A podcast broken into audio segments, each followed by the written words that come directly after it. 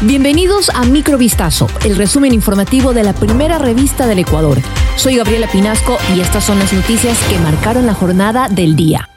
Un total de 21 personas han fallecido y más de 23.000 han resultado afectadas por la temporada invernal en Ecuador, según informó este jueves el ministro de Inclusión Económica y Social, Esteban Bernal. Con respecto al sismo del pasado fin de semana, dijo que un total de 14 personas fallecieron y más de 1.460 resultaron damnificadas y afectadas por el terremoto que dejó cuantiosas pérdidas materiales, especialmente en las provincias de El Oro y Azuay. Las constantes lluvias han afectado a varios sectores del país, provocando inundaciones, deslizamientos de tierra, daños y cortes de carretera, entre otras afectaciones.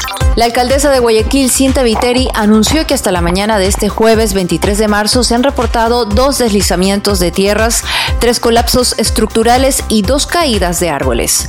Asimismo, tres inundaciones que abarcan a 37 calles y avenidas con acumulación de agua. Durante la madrugada de hoy, una fuerte lluvia cayó sobre el puerto principal dejando calles bajo el agua.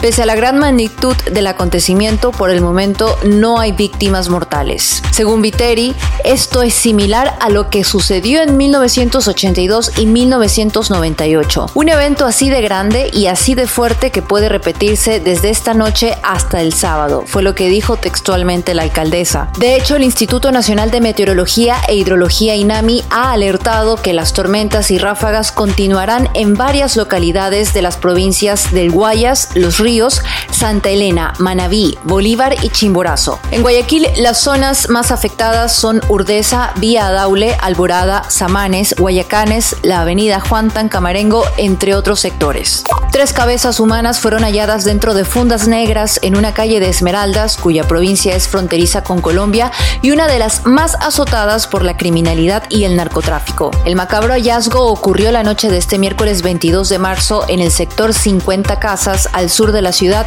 donde al momento rige un estado de excepción. De acuerdo a lo detallado por el general Fausto Buenaño, quien es parte de la Fuerza de Tarea Conjunta de Esmeraldas, las cabezas tenían impactos de proyectiles y se presume que fueron cortadas con una sierra eléctrica porque tenían un corte perfecto. Se ha informado además que las personas decapitadas pertenecían a un grupo de delincuencia organizada, por lo que se presume que se trataría de un ajuste de cuentas entre bandas. Al pie de un laboratorio médico asesinaron a la modelo Yesenia Monserrat Álava Valareso en la ciudadela Las Acacias de Manta, en la provincia de Manabí. El crimen ocurrió la noche del pasado miércoles 22 de marzo.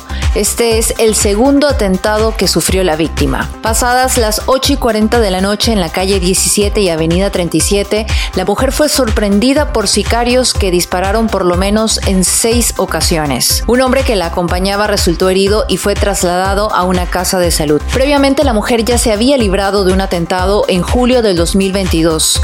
En aquella ocasión también fue atacada a balazos. Uno de ellos impactó en su cabeza, por lo que fue trasladada en estado crítico hasta un hospital en Puerto Viejo.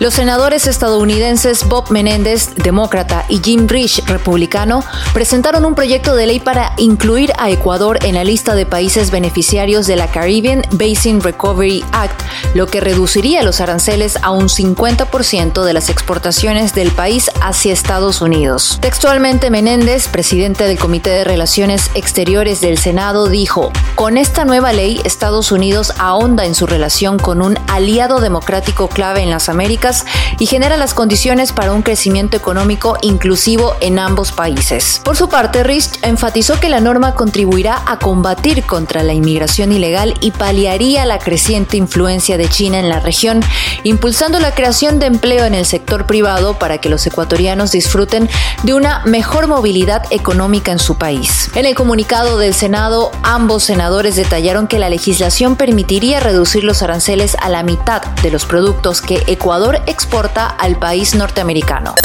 Esto fue Microvistazo, el resumen informativo de la primera revista del Ecuador. Volvemos mañana con más. Sigan pendientes a vistazo.com y a nuestras redes sociales.